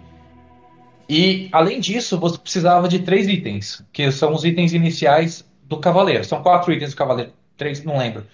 Mas você precisa de itens específicos. Então, se você não tiver, até você não abrir um boneco com essas características, o, o cavaleiro ele é, se eu não me engano, é alguma coisa parecida de alinhamento 45 para mais. Então, ele era neutro para leal. E você precisava ter, digamos, alinhamento 45 ou mais, é, força 112 e vitalidade 100. Se você tivesse um boneco com isso, mas você não tinha achado os itens, são os, os itens core desse boneco, essa classe não abria para você. Então tem muita gente que não, às vezes não entendia como funcionava as classes ou não sabia para onde ir para abrir uma classe específica que não abria. Aí eu joguei agora, eu, eu vou confessar que eu usei um glitch. Tem um glitch que você copia item e os itens que você copia são os itens que são os consumíveis, né? Então, um dos Diablo, consumíveis. Né? É, eu ia falar, é... parecido com o Diablo. Eu e o Luiz, a gente é fez do... muita não, réplica de item ali, né? Uh, não, mas era diferente. O, você não consegue fazer dos itens, né? Dos equipáveis você não consegue fazer. Mas você consegue fazer dos itens que, que aumentam seus atributos. Então, por causa disso, eu abri muito rápido todas as classes, né? Na hora que eu pegava o item, eu já sabia qual era o item que eu estava esperando, ou tinha uma ideia muito clara, porque fazia, sei lá, 10 anos que eu não jogava.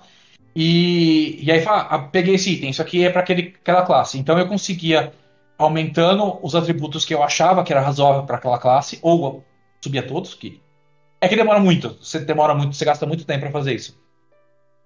E aí eu abri as classes muito rápido.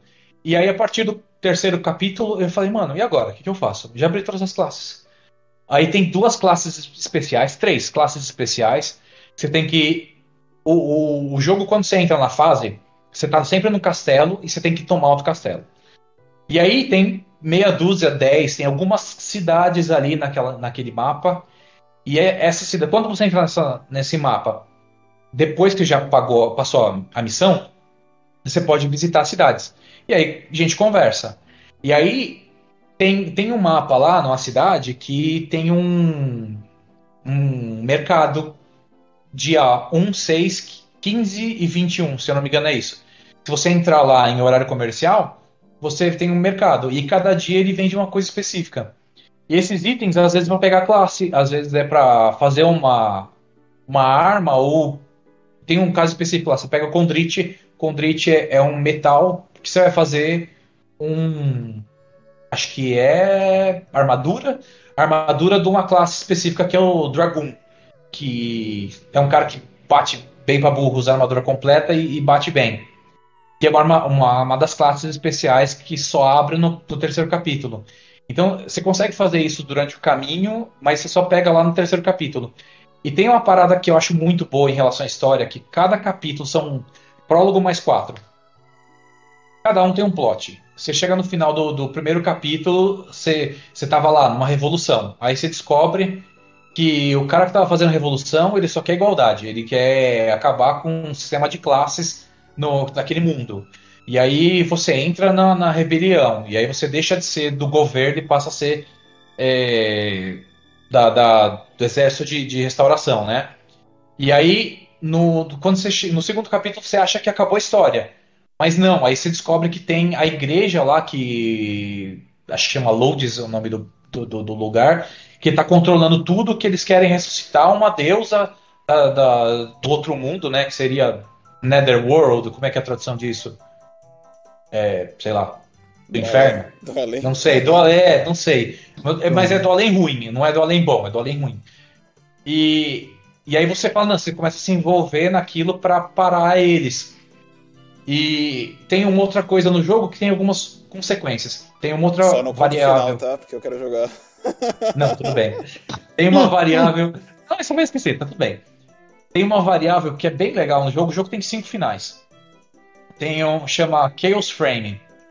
Dependendo do, do, do seu Chaos Frame num, num lugar específico do jogo, você pode abrir uma história ou outra história. Tem um.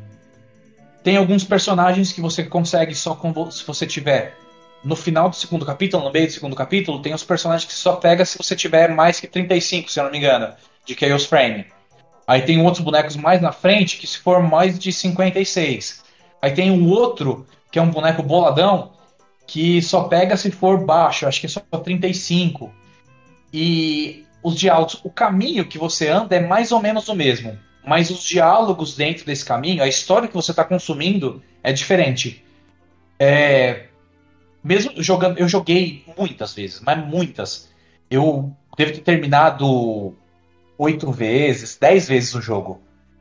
E como eu jogava muito, muito próximo uma vez da outra, tem um, um lugar lá que você enfrenta um, um, personagem lá, o Shrek. Shrek, não é Shrek, velho. Xerxes, é alguma coisa é. parecida com isso. É, é, acho que é Xer, não é Xerxes, mas é um negócio que é, começa com X é, lá. Isso, Xirra. e aí, quando você enfrenta nesse mapa eu tinha um cara que começa com você, né? Um personagem principal que tá com você desde o começo do jogo. É tem uma opção que você faz, ele chama Jill. Não, não é o burro. chama Jill. Tem uma opção que você faz ali durante o jogo que ele sai do seu time, ele vaza.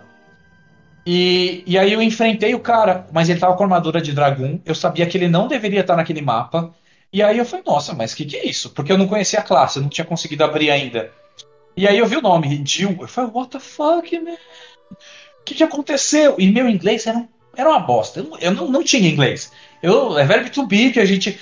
Eu estudei com o CP, né? Verbo, verbo, verbo to be todos os anos do quinta série ao terceiro ano do colégio. Esse a, a gente, gente aprendeu. só aprendeu o verbo to be. E, e aí PH, chegou nessa PhD hora. em verbo to be. É.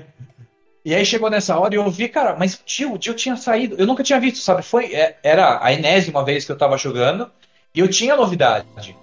Com, com o tempo eu consegui fechar todos os finais.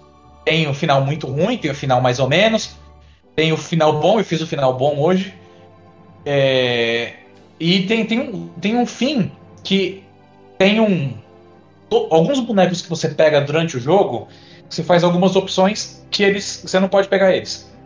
E aí, se você fizer essas opções e no final essa variável do, do Chaos Frame estiver muito baixa, você enfrenta eles. Tem um mapa adicional que você enfrenta eles. E quando eu abri isso, eu falei, nossa, tipo, explodiram cabeça, sabe? Mas o jogo é muito bom. Todo mundo que gosta do RPG em. Eu, eu vi o. Acho que foi a Wikipedia que chamou ele de RTS Real Time Strategy. Eu não diria que é um real time, porque as estratégias estão de fato no hub. Quando você entra lá, você pega os itens, você escolhe o que boneco vai usar o item, quais são as classes, quais são as posições, como que você vai montar, formatar ali seus times. Eu diria que não é primeira pessoa, é entender mas é a estratégia é bem forte, é bem, bem legal o jogo. É, RTS para mim é mais tipo Civilization. É, é, é StarCraft, StarCraft Star, etc. Né? É. Eu acho que ele eu, realmente eu... é mais para estratégia, e aí a gente tem lá o Tactics, como a gente falou, que é mais RPG estratégia, né? Que é Sim, é. Eu não, não ouso dizer que Tactics é um jogo ruim. Eu adoro o sistema. Tem um Ogre Battle que é Tactics, que é Tactics. É, inclusive não me lembro é do, é do mesmo dele. criador, né? É? É. Esse jogo tem uma posição. Eu tava jogando lá, feliz e contente e tal. Meu inglês, aquela coisa ruim. E aí tem um momento que você tem que dividir os times. Porque você vai entrar num lugar com um cara, com um time, e o outro com outro time. Peguei todos os meus times, meus bonecos bons, coloquei no time, primeiro time, no segundo time, morri, parei de jogar. uh, mas é, esse é um, é um, queria, eu queria voltar a jogar. Boa. Bom, mas vou... deixa eu voltar para minha lista. Diga aí. Primeiro lugar, o Ocarina of Time, melhor jogo de todos os tempos, talvez não seja hoje, hoje em dia talvez não seja mais, mas até, sei lá, 2010 eu ainda falava que era o melhor jogo de todos os tempos. Ogre Battle, uh, Star Fox 64, Mario 64 e falta um. Hum, talvez seja Banjo Kazooie. Banjo Kazooie era muito bom, você lembra? Lembro, com certeza. Você chegou, chegou a jogar o Banjo Tui? Não, não joguei, não joguei. Banjo Kazooie, tá... Luiz, era tipo, na, na, nas palavras do Felipe, era o, era o Mario de urso. era, um jogo, era um jogo muito parecido com, com o Mario 64, só que eu achava ele bem melhor que o Mario 64, é opinião pessoal, né? Ele, ele, tinha ele tinha uma parada que era um urso e tinha um passarinho na mochila do urso. E aí tinha um controle lá que você apertava, segurava um botão e apertava um C, se eu não me engano, era um negócio assim o, o passarinho fazia algumas coisas diferentes. Ele jogava ovo, é, você conseguiu andar com as pernas dele. É, quando você que eu acho que ele... você colocava o passarinho colocava o urso nas costas, você ia correndo, não era muito É, ia sair correndo. Além de ser mais rápido. É igual na vida real. É, é. tipo, é. ele, além de ser mais rápido, eu acho que ele passava em alguns lugares que o urso não conseguia. Eu acho que tinha uns negócios desses, sabe? A dinâmica o jogo era muito né? bom. Plataforma em três dimensões, muito bom bem melhor que o DK64, por exemplo, que, nossa, jogo repetitivo, hein? Você jogava cinco vezes, mesma fase, para pegar as bananas diferentes. Era, eu achava bem chatinho. A, a, minha história com o 64, acho que o pessoal já ouviu. Então vou tentar ser rápido, eu vou falar basicamente o que, que eu joguei. Eu comprei o 64, eu também. É, eu acho que eu comprei ele no Natal de 96, se eu não me engano. Eu sei que foi no Natal, mas eu não lembro se foi 96 ou 97. Eu acho que foi 96 porque eu lembro de ter um ano sem praticamente jogo para jogar. Então deve ter sido 96. E aí, eu, o jogo que veio com ele foi o Mario. Eu não gostei muito, então eu joguei lá as primeiras fases, mas eu não gostei do, do esquema do jogo. E eu deixei o jogo, o jogo, videogame meio parado. E aí eu fui jogando PlayStation, na época eu tinha PlayStation. E aí até, eu acho que o jogo que me ganhou mesmo foi o Cruising USA, que esse eu, eu comprei, inclusive porque chegou uma hora que não valia mais a pena logar, né? eu jogava muito esse jogo, eu gostava muito. Esse eu joguei, esse é animal, é muito legal. É muito jogo. legal, né? Eu, eu, adorava. Infelizmente não, eles não fazem mais jogo desse tipo. Hoje em dia é tudo mundo aberto de corrida, né? é isso. Eu, eu, eu, gostava dessas coisas assim, que é, é, a gente chamava de jogo papum. Jogo de corrida, que você vai lá, joga uma corrida, parou. Você Exato. tem 10 minutos, ah, vou jogar uma corrida. Jogar o Nintendo é legal por causa disso, né? Ele te dá esse, esse modo mais arcade, assim, né? Sim. Parece, é que vai, parece que vai sair agora um jogo inspirado aí no Cruising, né? Parece que é. Inclusive chama Cruising alguma coisa. Pro Switch. Hum, por fora. Sim, Depois... eu vi, eu, eu entrei na lojinha lá, eu vi ele lá, eu falei, pô, tá muito parecido com. Tomara que seja bom, porque era um jogaço. Carlos, tinha um de corrida que era o Top Gear Rally. Top Gear Rally, que nossa, eu joguei até sair. Nossa, até cair a mão. Você é louco, eu era bem demais. legal. Era bem difícil. A jogabilidade dele era meio cruel, assim. Não era.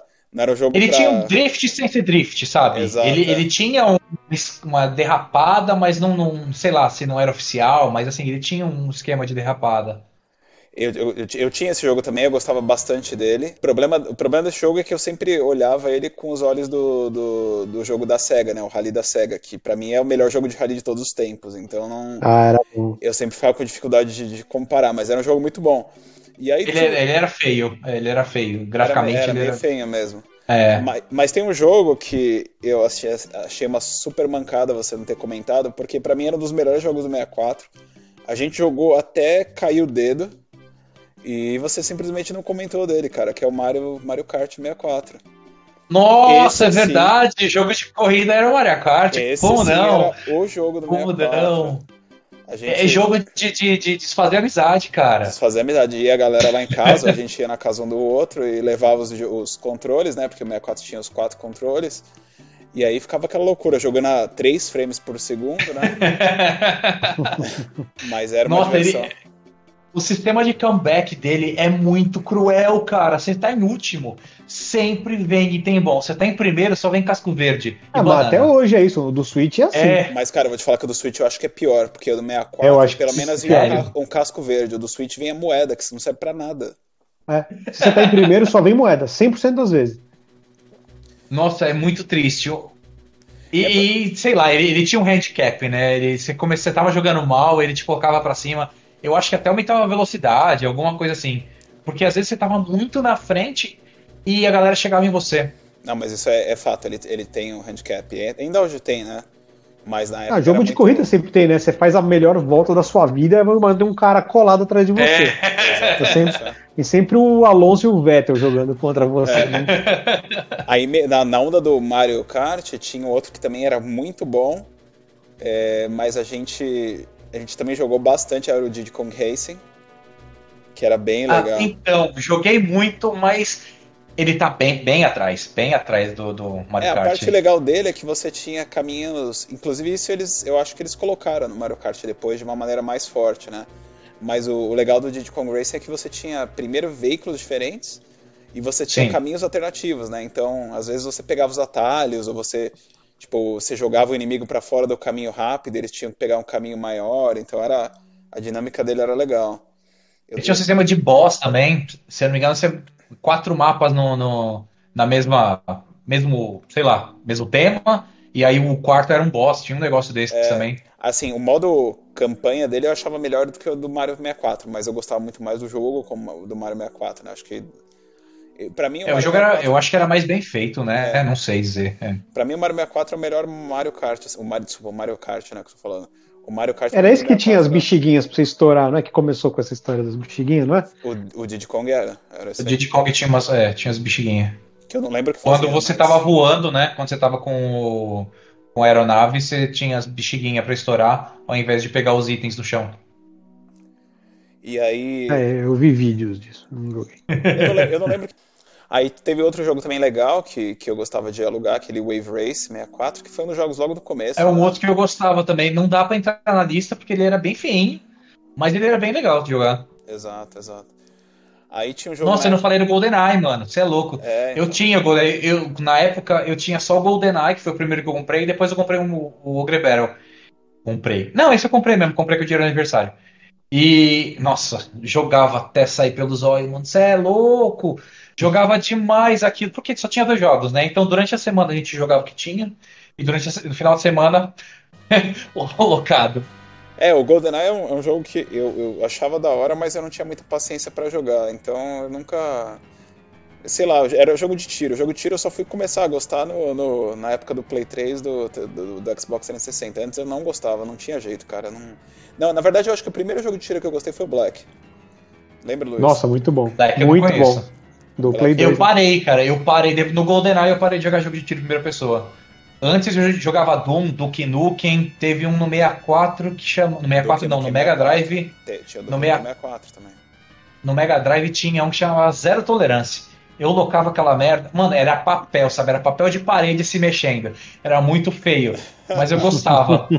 Meu irmão ficava louco que eu locava aquela. Eu ia locar o jogo. E aí eu tinha que trazer o que ele gostava. Eu que ia lá, eu que mexia as pernas pra ir lá. Ele ficava em casa à toa. E aí, eu acho que, o, só para finalizar, eu acho que tem que citar, para mim, o melhor jogo do, do, do, console. Eu acho que um dos melhores jogos de todos os tempos. Para mim, ainda hoje é, independente se, se envelheceu ou não envelheceu, para mim, o Ocarina of Time é o Zelda. Eu sei eu que concordo. tem gente que ouve o podcast que não acha, mas para mim, meu, o Ocarina of Time é o jogo primeiro que é o jogo que tem várias referências dele do mundo é, dos jogos para frente, do ponto de vista 3D, de como você organizar a campanha, jogabilidade. Eu acho que tem isso, tem que o jogo em si é muito bom. É, as dungeons são todas boas, os equipamentos são legais, cara, não, não tem assim, eu não consigo achar uma coisa errada nesse jogo. Para mim é o melhor jogo de todos os tempos. Eu vou defender o boss do Templo da Água. O Templo da Água em si, ele era muito bom. E a galera tem que parar de reclamar de, de, de Templo da Água, de, de dungeon em água. Bom, a do Ocarina of Time é muito boa. Quando você aprende o que você tem que fazer, você desce uma vez, sobe e acabou. É, a fase, assim, a fase de água, por definição, você já começa errando, né? É tipo, ah, não. É, tipo, é, tipo a fase, assim. é tipo a fase de água do Sonic, né? Que tipo, o cara Nossa. tem que botar. Logo na segunda fase tem que colocar uma fase de água para estragar. Mas e a musiquinha, eu... quando você tá morrendo, desespero. Ah, Não, é, é, muito chato, cara. E, mas considerando que é uma fase da água, beleza. É, é, pra mim é a parte assim, mais fraca do jogo, mas mesmo assim é muito bom. E aí. Não, a... cara a versão do. Não sei se chegou a jogar a versão do 3DS. Não joguei. Cara, para mim ele pega o jogo do 64 e melhora ele. Então é. Sério? É, é sensacional, é sensacional. Eu vi alguém dizendo que ele, ele, dá, ele pega na mão do jogador e facilita algumas coisas. Facilita, mas a, a, essência ainda tá lá, cara. É, é sensacional. Para quem não tem o 64, tem o 3DS, é, é a melhor versão para jogar. Eu acho que Sim, pra você certamente. pegar o emulador, não acho que não funciona, porque emulador 3DS você tem as duas telas, eu acho que perde um pouco a, a graça, mas se você puder jogar no 3DS, eu acho que é a melhor experiência. Eles nunca pensaram em levar esses jogos pro Switch, né? Eles levaram o Nintendinho e o Super Nintendo. Cara, tem um rumor Sabe qual o problema? que eles vão levar, mas sei lá, viu? Sabe qual que é o problema? A Nintendo tem muito jogo que a galera fala, nossa, esse foi o melhor da, da época e tal. Todo console eles têm que trazer de novo.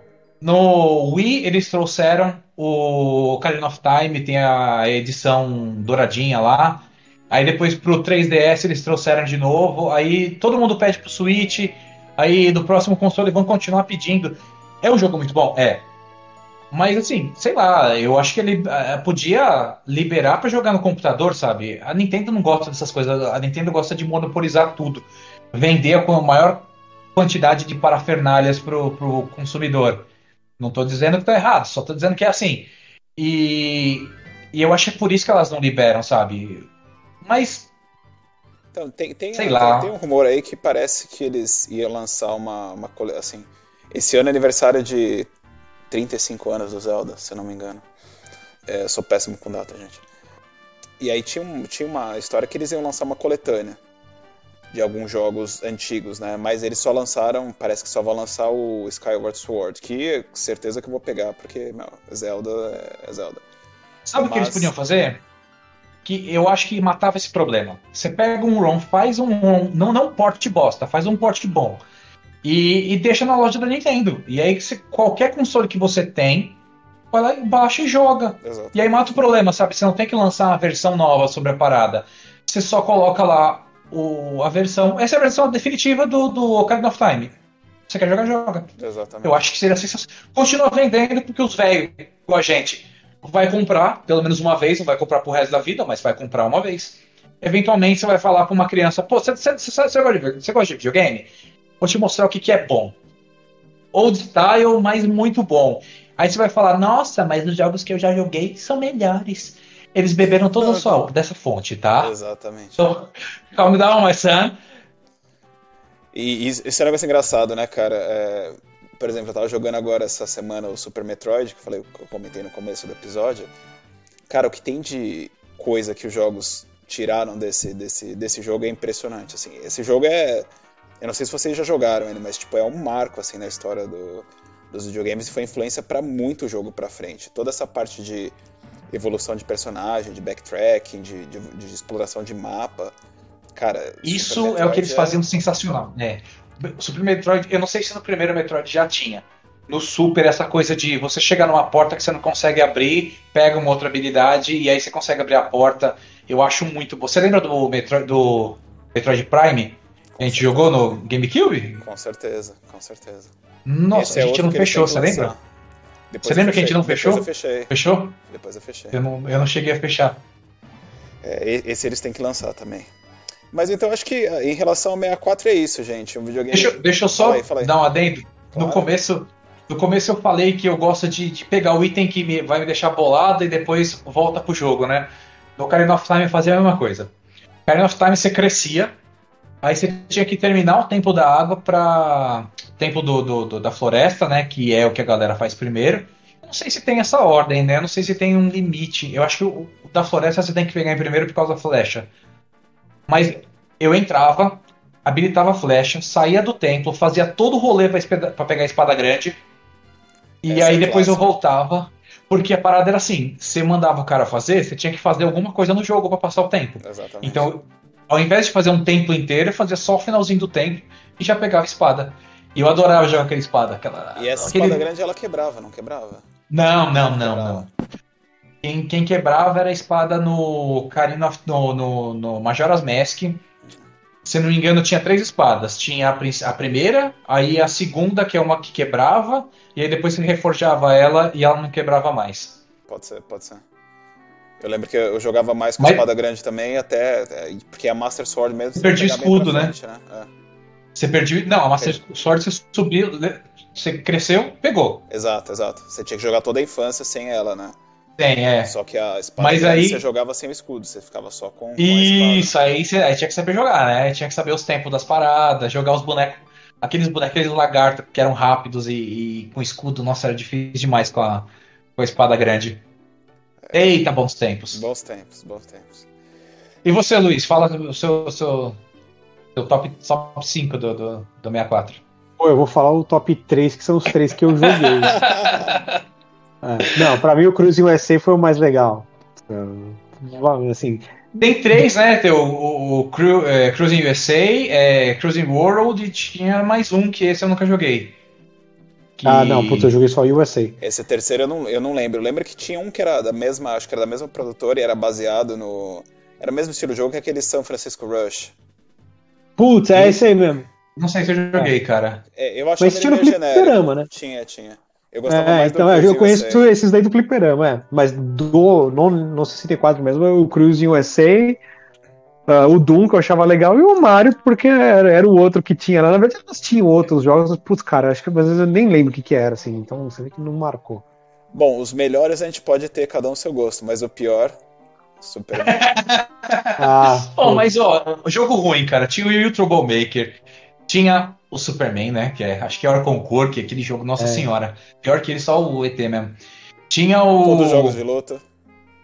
Não, não todos. Oh, não eram todos. O único jogo de luta bom do 64. O Killer Instinct era bom. Era o Killer Instinct. Então, desculpa, tinham dois. E o Mortal Kombat 4. Que era bonzinho também. E é, é bonzinho, né? Coloca um hino dava aí. Pra jogar, que... Dava pra jogar, mas o Dava resto... pra jogar, dava pra jogar. Nossa, Copa do Mundo. Eu fui pra casa do Felipe. E aí levei o 64, tava com o Mortal Kombat locado. E aí era. Eu acho que era uma partida da Inglaterra com. com alguém, uma quartas de final. E aí eu queria jogar videogame, todo mundo querendo ver o jogo. Falei, que foda esse jogo, velho? Kombat. E ninguém queria jogar, muito triste. Fun fact oh. aqui, hein? Fun fact. O Banjo, o Banjo Kazooie, eu comprei com dinheiro de um bolão que eu participei lá com a família do Felipe. Tipo, eu chutei todos os resultados e, e aí eu ganhei. Cara, é eu sempre eu... assim, é sempre quem, sempre quem não gosta, não acompanha. Não entendia não... nada de futebol, é, cara. É, é sempre assim. Eu acho que eu tava, tipo, eu tava no, no dia que eles estavam fazendo o bolão lá, eu acho que eu tava na casa dele, aí os caras falaram, ah, você quer participar? Entra aí, não sei o quê. E aí eu acabei ganhando e o dinheiro virou o Banjo-Kazooie do 64. E tinha mais um negócio que, além do controller pack, Hubble pack, é, o expansor, expansor, de memória, a gente nem falou, né? O expansor de memória ele dobrava a memória. O videogame tinha 4 MB de, de RAM. 4 mega. Mega. Meu celular tem 12 GB. 4 mega de RAM. Aí ele chegava em 9. 9? É. Eu acho que tinha aí um, uma liberdade poética do dobro. Mas acho que chegava em 9. Acho que ele tinha 5 e aí mais 4, era alguma coisa assim. Acho que era 4,5. Era 4,5 o de, de, de. Mas só 4 o sistema só usava 4. Acho que tinha alguns dois. Isso. Acho que eram dois jogos que usava, né? Era o Perfect Dark e o. Perfect Dark. Donkey Kong, né? Acho que era, é, acho que era. E tinha alguns outros jogos que melhoravam a textura se você tivesse, mas não era imprescindível, Esse né? Ele rodava sem. O Saturno né? tinha isso também, né? De ter o cartuchinho lá de de memória. Aí você pegava um cartuchinho desse, era mais caro do que o videogame, cara. era tipo isso. Aqueles periféricos top, né? Só tinha um jogo uh, pra, pra jogar Yu Pikachu e mais alguma coisa, que era um microfone. Você colocava ali no Rumble Pack e ficava o microfone aqui pra sua cara. E. Mano, tem dois jogos. Será que alguém comprou aquilo? Cara, eu, acho que tinha mais um, ainda tava lendo, porque a gente foi falar de, de ver, deixa eu lembrar, né, as paradas de antigamente. E eu nem sabia que tinha esse negócio de, de, de microfone, era uma coisa muito louca. Cara, agora que você falou, lembrei. Imagina as cenas bizarras das criancinhas falando com o Pikachu. Se hoje em dia a gente tentando falar com a, com o assistente virtual do telefone aqui é uma tristeza. Não, mas imagina é você falar é, Pikachu, raio, não sei o que. O Pikachu ia, sei lá, dançava Macarena.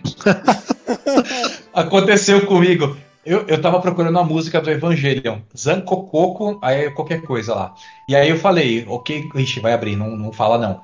Aí eu falei, é, Zancococo. Aí ele, ele apareceu, fazer cocô. Não! Bom, gente, Deixa eu lembrar e, outra particularidade não, do e, Zelda. E, e, com essa a gente encerra o Deixa eu só mais uma particularidade do Zelda. No, no Zelda, para habilitar o Rumble Pack, que é a paradinha de vibrar, você tinha que pegar aquelas baratinhas que ficavam no, no, no, escondidas, você tinha que pegar, sei lá, 20, algumas coisas assim, e aí depois que você habilitava a vibração no joystick, que não era nativa. Olha que loucura. Comprou um é negócio, loucura, não, não, não vai funcionar. Só vai funcionar depois que você pegar. Eu acho que era coisa tipo 20, sabe? De 100 que tinha, tinha que pegar 20, era, sei lá, se você souber o que fazer, é menos, mas senão podia chegar na metade do jogo sem usar a vibração. Nossa senhora, que alegria. Bom, você compra um negócio e volta na loja com essa merda. Não, é, tá não tá funcionando. É, você matou os baratos? Não matou os baratos. É, aí, ó. Eu ainda tô, com, eu ainda tô com, a, com, a, com a frase, na, na, eu ainda tô rindo da frase anterior. Mas é isso então, gente. Finalizamos hoje? É isso aí. Ah, excelente, pessoal. Aí, Galera, um abraço. Valeu, Diogo. Falou, até outra vez aí, abraço. Abraço. Abração, tudo de bom, pessoal. Não consigo parar de rir, cara.